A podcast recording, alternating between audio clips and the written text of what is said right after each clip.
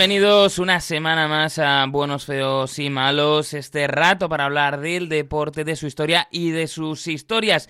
Y lo que vamos a hacer en el día de hoy es vamos a continuar con ese serial en el que nos detenemos en la manera en la que ha sido representado en el mundo del cine un determinado deporte. Así que yo últimamente pues estoy viviendo en digamos un florecer un reflorecer, podríamos decir, de, mi amor por, el béisbol, disfrutando, por ejemplo, con, con el San Ignacio, además ahora a punto de que comience también la MLB, pues he pensado que por qué no fijarnos en un deporte absolutamente cinematográfico como lo es el béisbol y además en un momento dado pues no era uno de esos eh, deportes eh, que aparecía Em, para nosotros pues prácticamente solo a través de las eh, películas y que ha generado a su alrededor un montón, pero un auténtico montón de, películas.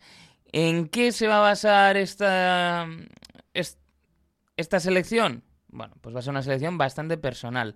Van a ser nueve películas para cada una de las nueve entradas que consta un partido de béisbol. Eso sí, Van a faltar clásicos, van a faltar también, pues seguramente películas de gran calidad, porque es una selección personal y en la que también, pues lo que he intentado es fijarme en eh, películas que fuesen fácilmente accesibles a través de plataforma al momento de preparar el guion del programa.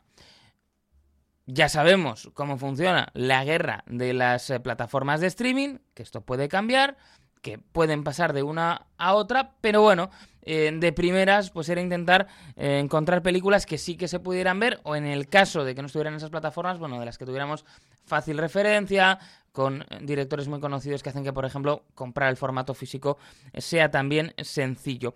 Sí que habrá algunas que son muy clásicas y otras que yo creo que pueden servir pues de descubrimiento para conocer diferentes eh, películas y también, ¿por qué no?, diferentes eh, cinematografías.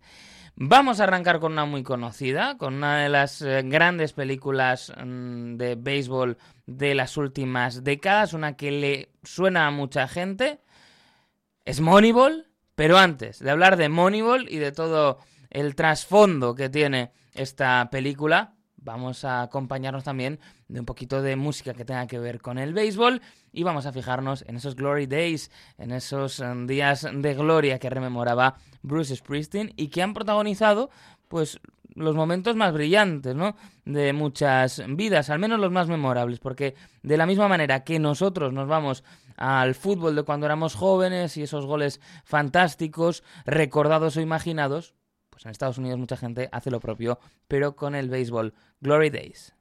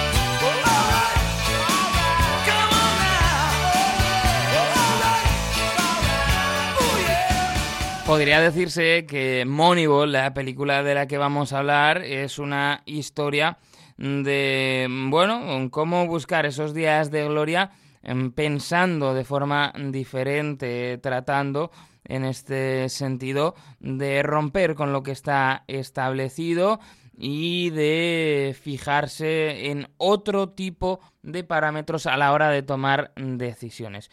Eh, ¿Por qué eh, decimos esto? Bueno, pues porque aquí hablamos de una historia real, hablamos de un libro que fue muy exitoso y de hecho de un concepto, el del Moneyball, que ha eh, traspasado los límites del béisbol.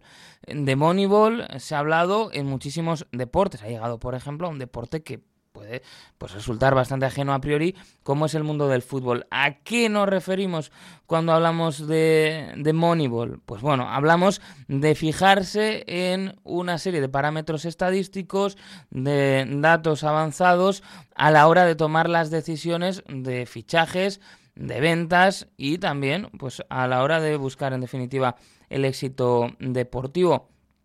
En el caso de Moneyball, en película pues eh, que fue estrenada en septiembre del año 2011 estamos basándonos en la historia de Billy Bean, general manager de los Oakland Athletics y además, en su historia real, en el libro que había realizado al respecto el periodista Michael Lewis, eh, sobre todo, ¿no? Pues eh, que ha pasado por, por Vanity Fair y por otros medios, pero un periodista en este caso más especializado en las finanzas que en el deporte y sobre todo en lo que se refiere a las eh, finanzas, él se, especializa, se ha especializado bastante en el comportamiento de los actores financieros.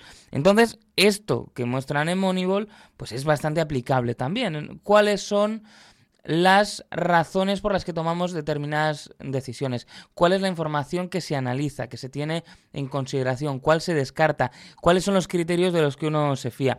Y esto pues se ve bastante bien en una película en que, bueno, eh, no deja de, ser, de tener también su parte controvertida, porque todo este acercamiento ha generado incluso ciertas tensiones, ¿no?, entre acercamientos más clásicos al deporte, al béisbol o cualquier otro, y quienes creen que han de ser los datos los que, bueno, pues lleven la voz eh, cantante, y también porque, bueno, pues tenemos un guion de Aaron Sorkin, que yo sé que Aaron Sorkin no le gusta a todo el mundo, yo sí que estoy en esa lista de los que aman eh, sus películas, que por cierto no era este Moneyball la primera experiencia de, de Aaron Sorkin con el mundo del deporte, puesto que uno de sus eh, primeros proyectos como showrunner fue Sports Night, que llegó a verse en Canal Plus eh, y que contaba la historia de un programa eh, deportivo. Bueno, pues bastante interesante y va dejando ya pistas de lo que podía ser. Eso sí, no, no tuvo quizá una vida tan larga como eh, otros eh, de los proyectos de Sorkin, aunque sí que ha aparecido con el paso de los años, bueno, bueno mm, casi con un estatus más de culto y ha aparecido este Sports Night de Aaron Sorkin como una de las series eh, que fue cancelada demasiado pronto, ¿no? Que esto lo hemos visto mucho en la historia de, de la televisión. Moneyball, volviendo a la película que nos ocupa. Tenemos en este caso a Brad Pitt, que, a ver, es algo más guapo que Billy Bean, pero bueno, eh, pequeños detalles. Y también a Jonah Hill en el papel de Peter Brand, del asistente al, general manager. Y como digo, es bueno bastante efectiva la película a la hora de mostrar eh, pues eh, cómo se ha sofisticado la sabermetría en el béisbol y cómo cada vez se han ido analizando más parámetros a la hora de confeccionar una plantilla. Hablamos de uno de los deportes que mejor ha desarrollado el conocimiento estadístico, pero es verdad también que está el ojo humano y que está pues ese factor, ¿no? De el eh, ojeador clásico que es capaz de percibir algo en un jugador a pesar de que a lo mejor los números no lo muestren a primera vista. Otro mes, la verdad, tiene buena planta para el béisbol. Mati, ¿a qué tienes? Me gusta Jerónimo. Sí. Sí. Es todo un atleta. Grande, rápido, con talento. El primero de mi lista. Es un muchacho apuesto. Con buena mandíbula. Tiene las cinco armas ¿Sabe y muy buena plancha. ¿Sabe batear? Bueno, tiene un swing precioso, ¿verdad, Barry? La bola sale como un cohete. Cuando ese tío consigue contactar con la porra del bate, machaca la bola cuando le da, el chasquido se oye por todo el estadio. Y lo hace sin esfuerzo, Será ¿eh? buenísimo. Si es tan bueno bateando, ¿por qué no batea bien? Batea bien en ligas menores. Ya se pondrá a la altura. O sea, será bueno cuando se enfrente a los lanzadores con nivel de ligas mayores. Será grande incluso. Lo dudo. Necesita turnos al bate. Si le das 400 turnos al bate, mejorará. Sabe jugar. Sus estadísticas. Ha dado hits en cada nivel. Es uno de los nuestros.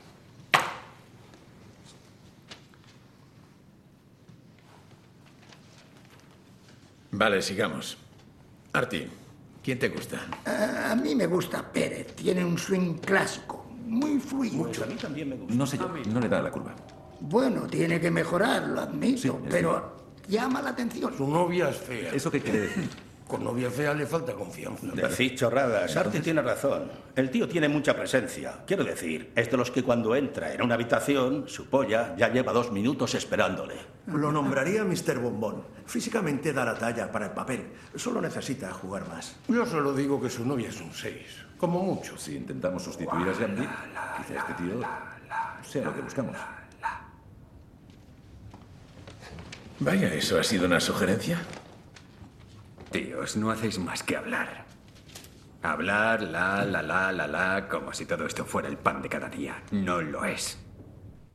Bueno, pues una de esas escenas ¿eh? en las que, como decía, muestra muy bien, y entendiendo que la vida real tiene más matices que una película, cuáles son esas tensiones, ¿no?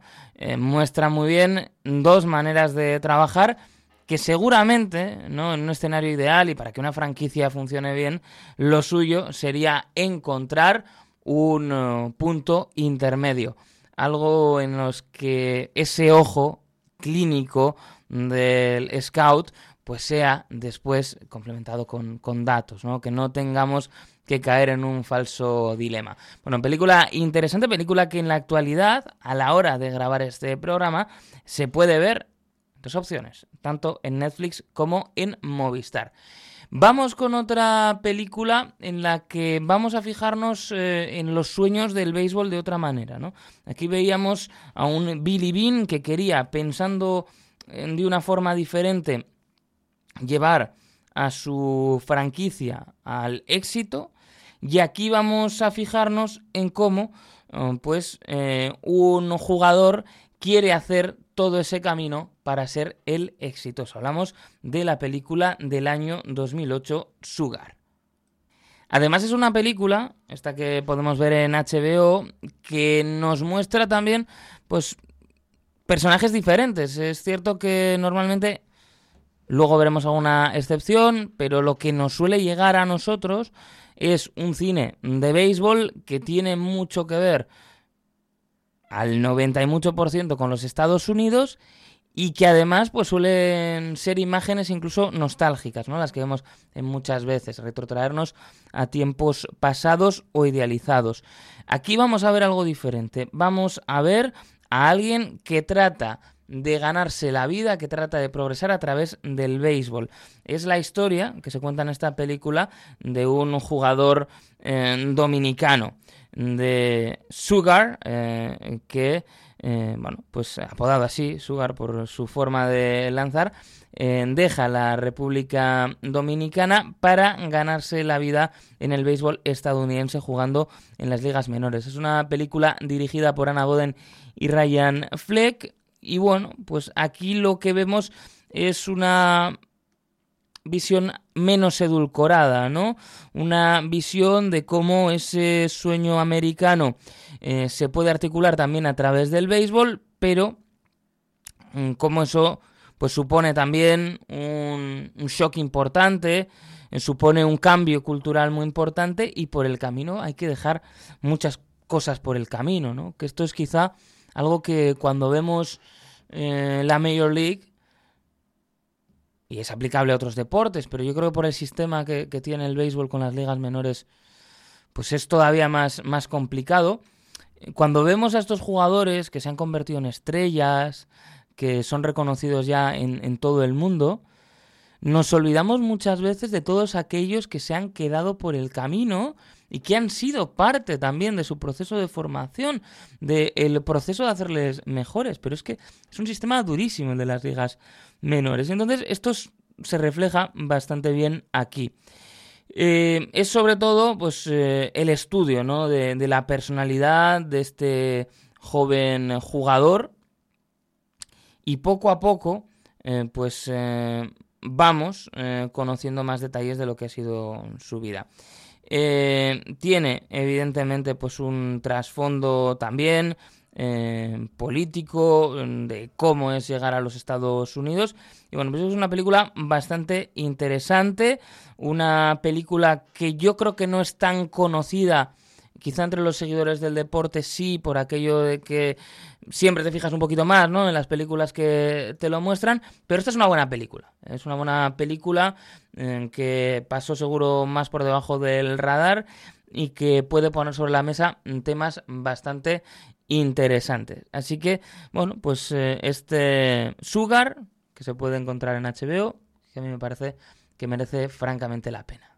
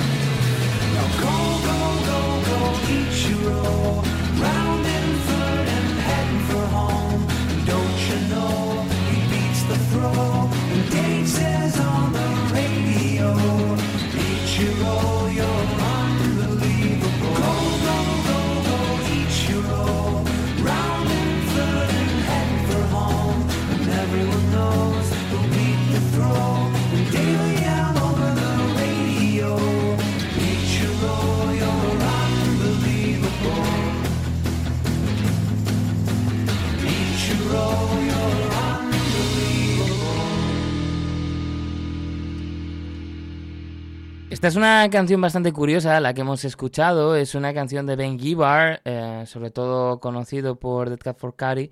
Y es un tema dedicado a una leyenda reciente de... Igual yo leyenda aquí exagerado un poco, pero yo creo que no, creo que se lo merece.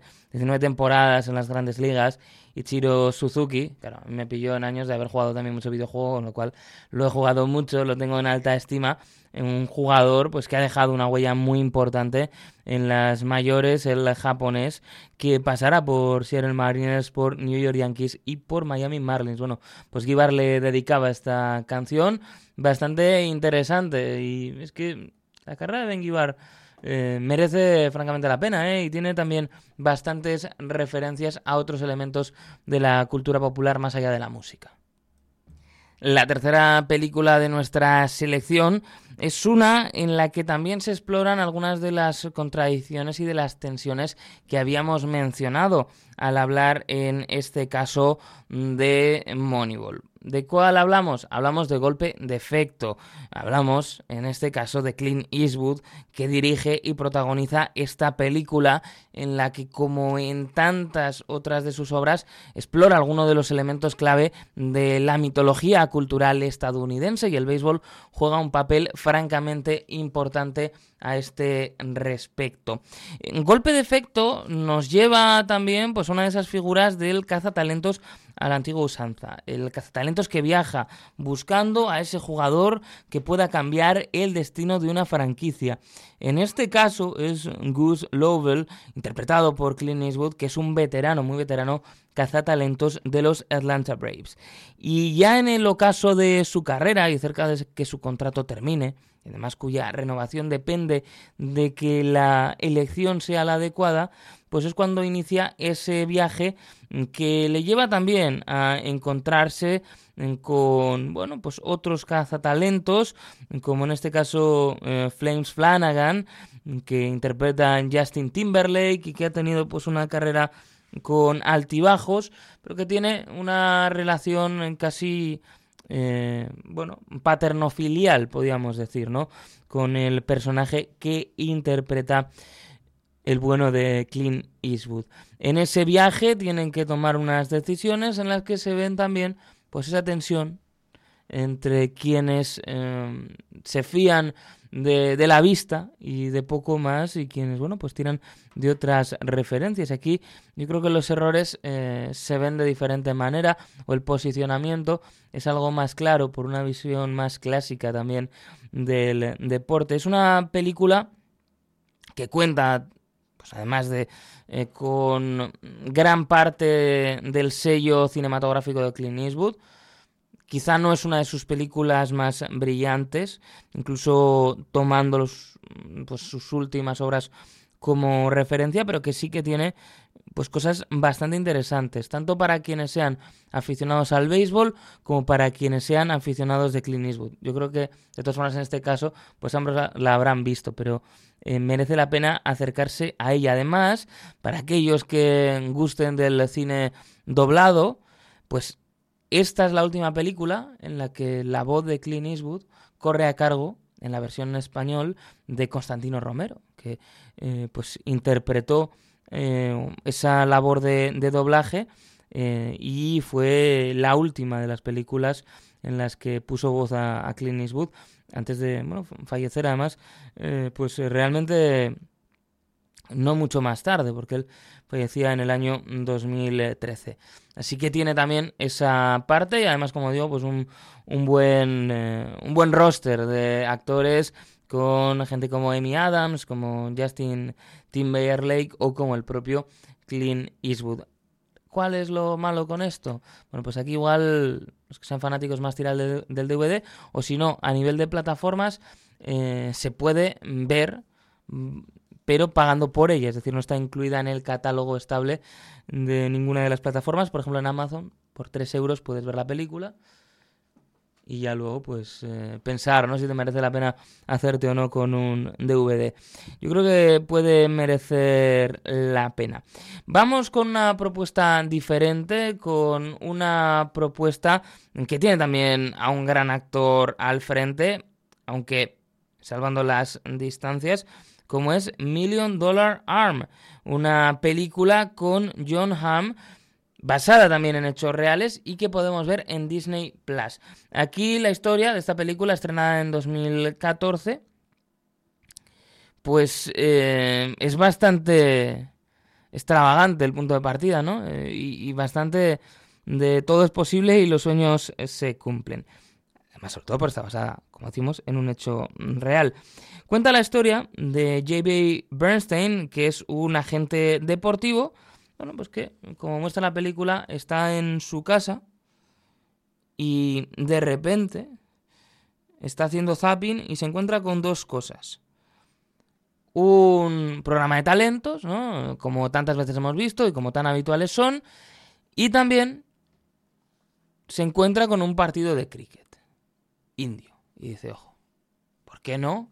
Se plantea aplicar al mundo del béisbol ese talento que podía encontrar en el cricket. Y por eso eh, se va a la India en busca pues de ese chico del millón de dólares, como también ha sido uno de los títulos adaptados de la película. India es el último gran mercado virgen. ¿Por qué pita todo el mundo? Sí, señor, sí, señor. Con nuevos fans allí, las oportunidades financieras son ilimitadas. ¿Y van a montar esto como si fuera un concurso? Exactamente. Cuando encontremos a esos chicos y nos los traigamos aquí, entrenarán en Los Ángeles y ficharán por una franquicia profesional. ¿Pueden hacerlo en un año? ¡Ah! No. Seguro.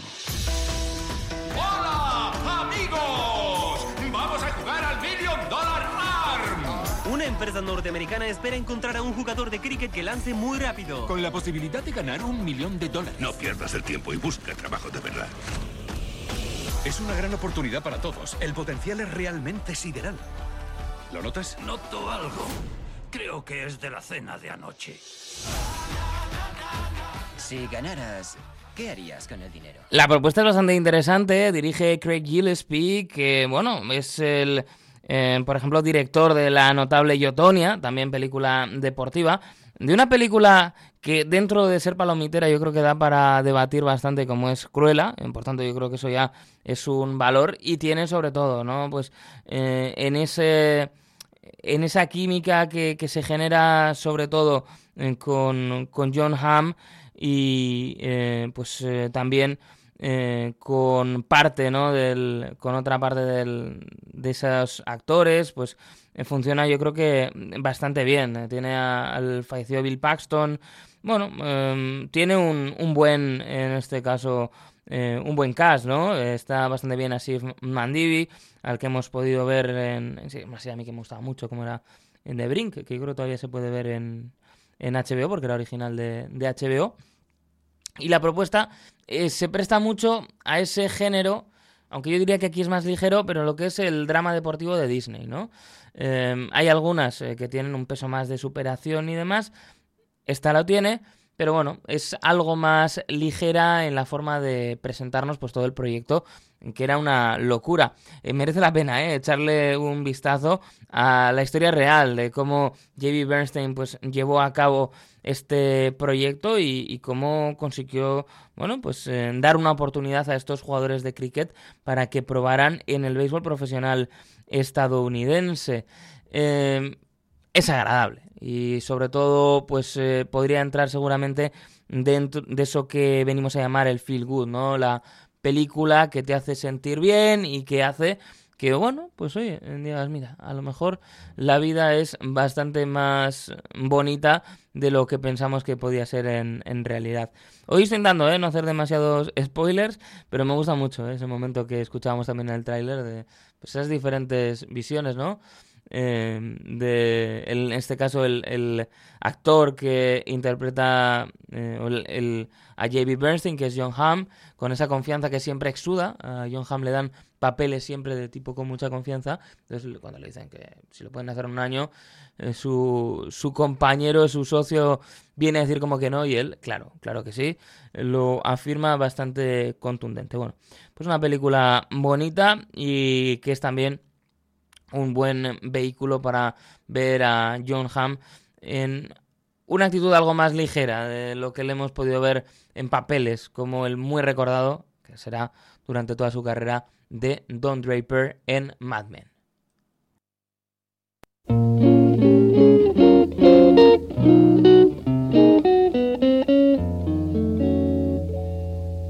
You don't know what love is until you've learned the meaning of the blues. Until you've loved a love you've had to lose. You don't know what love is. You don't know how lips hurt until you've kissed and had to pay the cost. Until you flipped your heart and you have lost. No, you don't know what love is. Do you know fears? The thought of reminiscing and how lips that taste of tears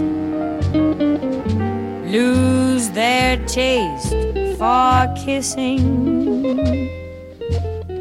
You don't know how hearts burn for love that cannot live yet never dies until you faced each dawn with sleepless eyes. No, you don't know what love is.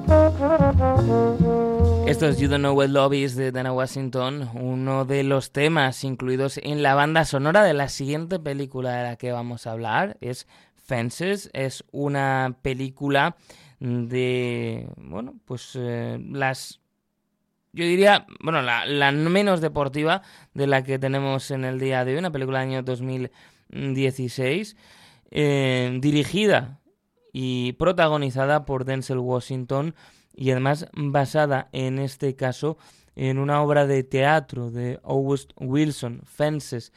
Es una película en la que el deporte está presente, en la que el béisbol está presente, pero aquí está presente como una herida, en una de las grandes heridas que lleva eh, el protagonista en, en, su vida. Y de cómo pues, su talento para el béisbol no le sirvió para triunfar y no le sirvió para llevar la vida que soñó, ni tan siquiera la vida con la que seguramente se hubiera conformado. Es un auténtico dramón eh, que pues supuso muchos parabienes, eh, sobre todo para Denzel Washington y para Viola Davis, eh, como el matrimonio protagonista de la película. Y como digo, es una película en la que aquí el béisbol ejerce como herida que carga a cuestas y que todavía le duele a su protagonista. Es una herida eh, tan dolorosa que no ha llegado todavía ni a convertirse en una cicatriz. ¿Por qué? Bueno, pues porque uno de los problemas más eh, acusados, ¿no? Cuando uno analiza la historia de un bello deporte como es el béisbol, pues tiene que ver con la cuestión racial en Estados Unidos. Y tiene que ver con la segregación que existió durante más años de los que hubieran sido los deseados, que hubiera sido ninguno, en la propia liga. Y cómo existieron esas negro leagues, esas ligas negras en las que los jugadores eh, afroamericanos pues podían jugar, podían incluso en algunos casos, bueno, mm, ganarse un dinero, pero siempre con ese gran escenario, con esas grandes ligas vetadas. Está muy tarde. Está esa figura, ¿no? mágica que ya hemos tratado aquí en el programa de Jackie Robinson.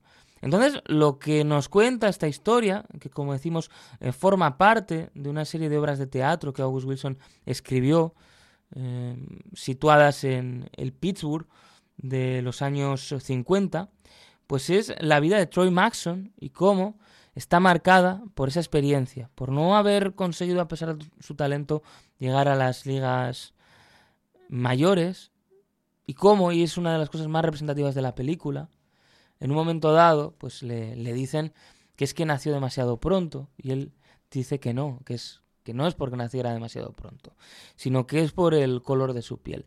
Esa herida que él lleva a cuestas se agudiza cuando descubre que uno de sus hijos, en una situación muy dramática además para toda la familia, está en camino de poder seguir practicando deporte, no béisbol en este caso, sino fútbol americano.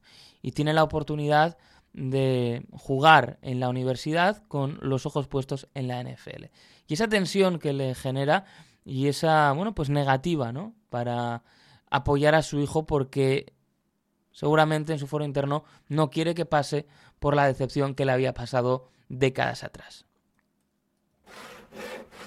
Oye, papá, ¿puedo preguntarte una cosa? ¿Cómo es que no te caigo bien? ¿Caerme bien? ¿Qué ley dice que tienes que caerme bien? Ninguna. Pues entonces, ¿no comes todos los días? Contéstame cuando te hablo, ¿no comes todos los días? Sí. Mientras vivas en mi casa, pon un señor al final cuando me hables. Sí, señor. ¿Comes todos los días? Sí, señor. ¿Duermes bajo techo? Sí, señor. ¿Tienes ropa que ponerte? Sí, señor. ¿Y por qué crees que es? Por ti. ya sé que es por mí, pero ¿por qué crees que es? Porque te caigo bien. Caerme bien. Salgo de aquí cada mañana para dejarme la piel, porque me caes bien. Eres el tonto más grande que he visto en mi vida. Un hombre tiene que cuidar de su familia. Vives en mi casa, te llenas la tripa con mi comida, sientas el trasero en mi cama, porque eres mi hijo. Mi deber es cuidar de ti. Te- tengo una responsabilidad hacia ti. No tienes por qué caerme bien. Te he dado todo lo que tenía que darte. Te he dado la vida. Tu madre y yo nos encargamos de eso y que nos caigas bien no es parte del trato. No vayas por la vida preocupándote si caes bien o no. Más te vale asegurarte de que te tratan bien. ¿Entiendes lo que te digo?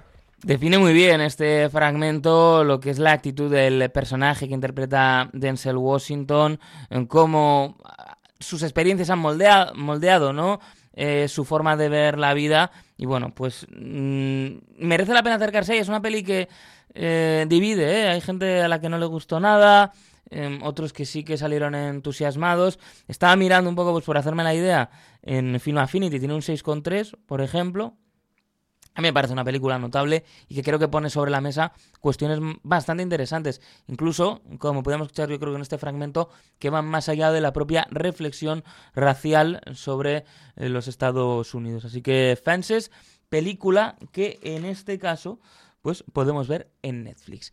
Y ahora sí que vamos a aligerar, digamos, un poquito el tono y vamos a repasar, pues todavía Ahora más rápidamente, porque quiero llegar a la parte final todavía con energías.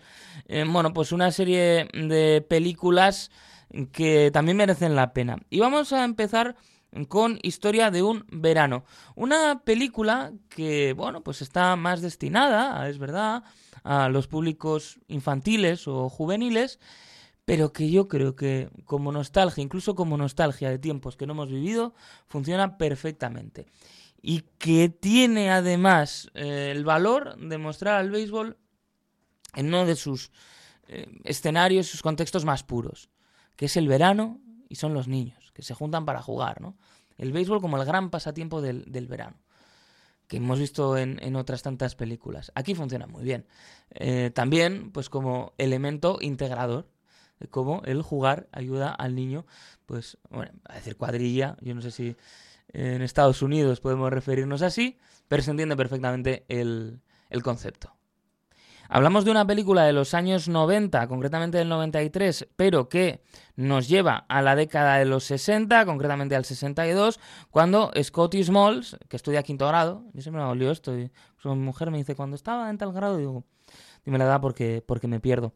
Eh, pues se, mu- se muda a una nueva ciudad y entonces ahí al principio no se lleva muy bien con los chavales, pero el verano y el béisbol pues hacen eh, un poquito que, que todos se junten y a partir de ahí vivimos sus aventuras. Es una película bonita. ¿eh? Y esto tampoco es eh, algo que haya que descartar. Sobre todo si hemos visto, ¿no? Si vamos siguiendo la lista, si vamos recorriendo las entradas, pues después de Fences igual uno quiere algo más ligero y funciona bastante bien. Eh, Nuestra pandilla también es uno de los títulos que se le ha puesto. The Sandlot es el título original.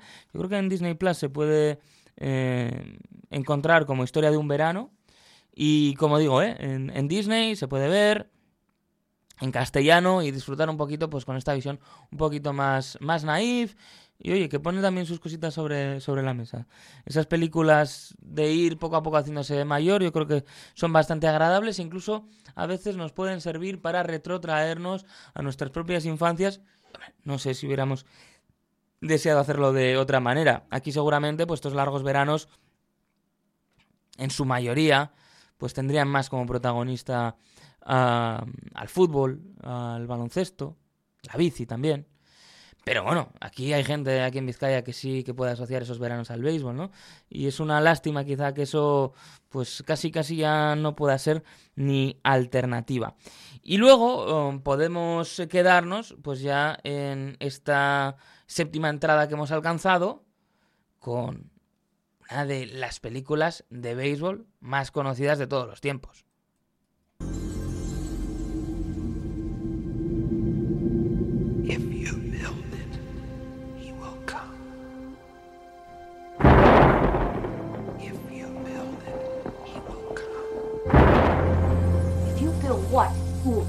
Come. Didn't say.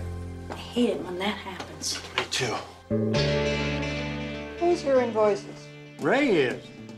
Esa voz eh, que escuchaba Kevin Costner en esta película iba a ser el detonante de una historia pues eh, fantástica, eh, deportiva, una película que fue nominada a tres Oscars en el 89 como mejor película, mejor guion adaptado y mejor banda sonora y que nos eh, pone a Kevin Costner en el papel de un granjero de Iowa, un granjero de maíz, Ray Kinsella, que escucha esa voz que le dice que si lo construyes vendrá. Entonces, en, bueno, pues después de tener una visión, decide construir en ese maizal un campo de béisbol para, bueno, pues descubrir que iba a haber ahí un jugador de béisbol relacionado con su fallecido padre que iba a aparecer en ese campo de béisbol. Es una historia curiosa a la que hay que entrar. Eh, es muy conocida, pero quizá no es para todos. Hay que decir también que es el último papel de, de Bar Lancaster y que dio lugar, no me detengo tanto en la película porque creo que es más conocida, eh, incluso a que la MLB hace no mucho, en el año 2021, jugara un partido inspirado en esta película de Campo de Sueños. Y es que, bueno, pues eh, prepararon para la ocasión un campo construido en un maizal en el que disputaron un encuentro, fue en agosto del 21, los White Sox y los Yankees. Los White Sox porque era el equipo de Shoeless Joe Jackson, que es uno de los personajes que aparece en, en la película.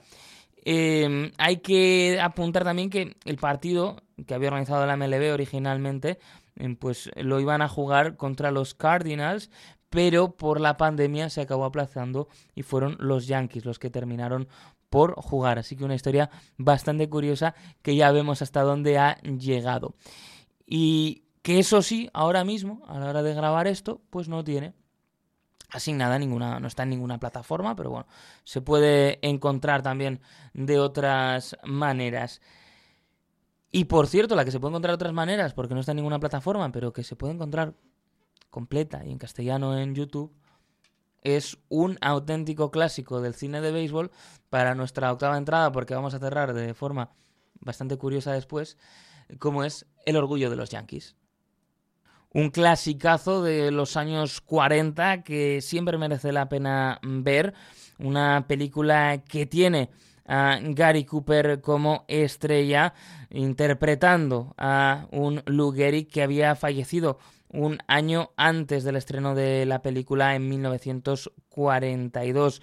Un Gehrig del que ya hemos hablado en alguna otra ocasión, que se tuvo que retirar por, eh, por padecer esclerosis lateral amiotrófica, que falleció muy joven pero que dejó una imagen de optimismo y un último discurso ante el Yankee Stadium, que está entre los discursos iba a decir más relevantes del deporte estadounidense, pero yo creo que es uno de los discursos más relevantes de Estados Unidos a secas. El guion de la película lo firman Joe Swerlin y Herman Mankiewicz eh, y dirige Sam Wood en una película, bueno, pues que también se ha podido ver. Yo recuerdo que en su momento no recuerdo, lo he podido ver también porque se encuentran fragmentos en, en YouTube, eh, pues que se emitió en el programa eh, dirigido por José Luis García, Qué grande es el cine, con su tertulia posterior, en la que reflexionaban sobre la película. Y es un cine de una época pasada, pero que logra capturar también uno de los momentos de máximo, de máximo esplendor en la historia del béisbol. Así que eh, el orgullo de los Yankees, la historia de Luke Gehry, que se puede encontrar, como decimos, en YouTube. Y bueno, si alguno de los que está escuchando pues no la encuentra, eh, le puedo pasar el link, porque si no está en ningún lado, pues no pasa nada, está a, plena vista, ¿no? No estamos aquí eh, robando nada.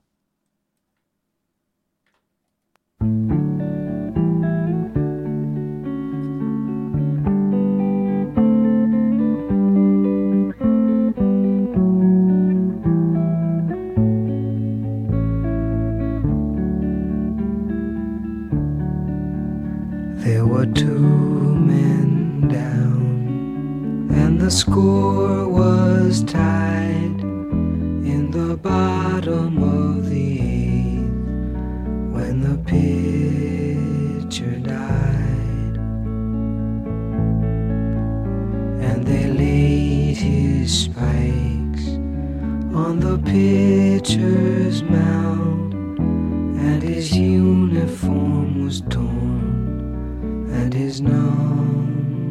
was left on the ground, then the night turned cold, colder than the moon. The stars were white as bones.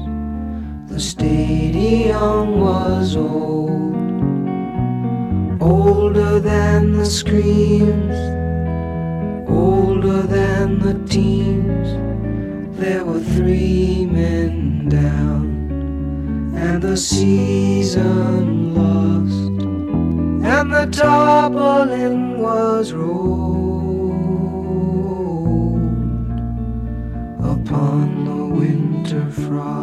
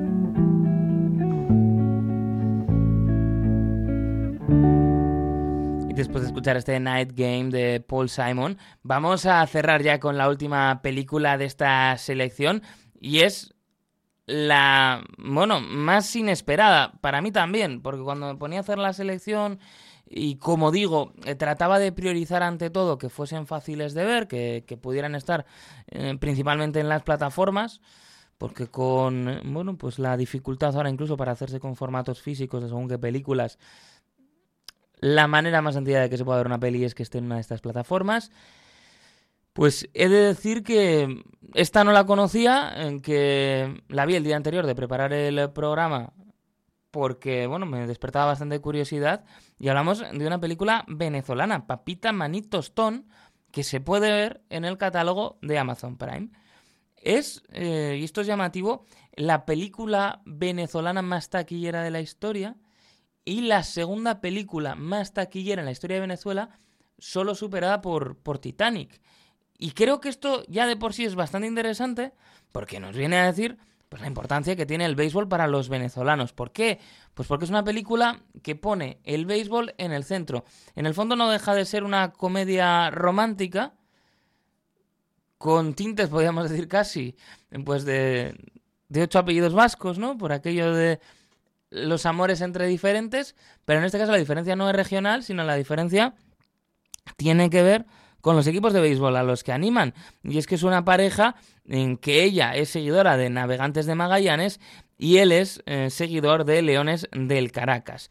Eh, se conocen en una situación eh, confusa en la que ella piensa, ¿no? O él cree que ella piensa, podemos decir, no voy a hacer mucho spoiler, que, es seguidor de. son seguidores del mismo equipo y a partir de ahí pues él inicia toda una serie de momentos en los que tiene que comerse el orgullo para animar al equipo que ha sido su rival toda la vida.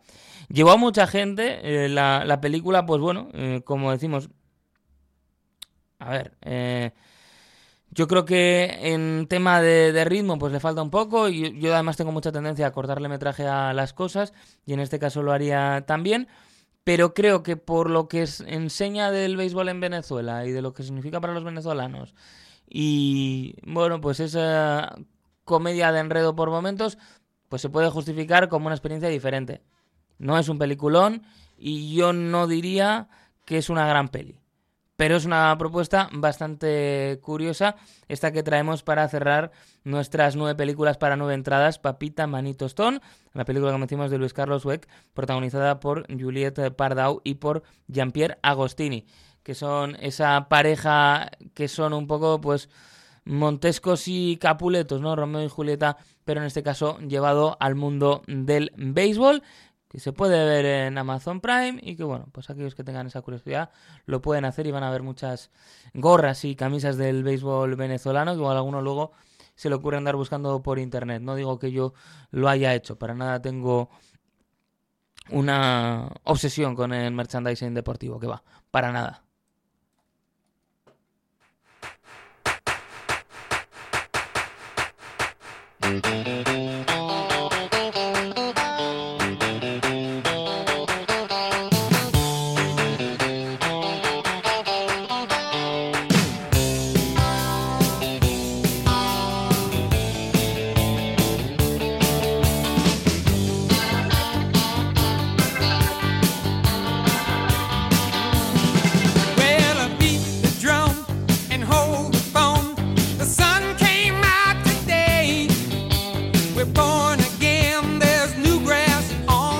Pues con este Centerfield de John Fogerty vamos a repasar ¿eh? esas nueve películas para nueve entradas, como decíamos, con Moneyball, con Sugar, con Golpe de Efecto, con Million Dollar Arm o El Chico del Millón de Dólares, Fences, Historia de un Verano, Campo de Sueños, El Orgullo de los Yankees y Papita Maní Tostón.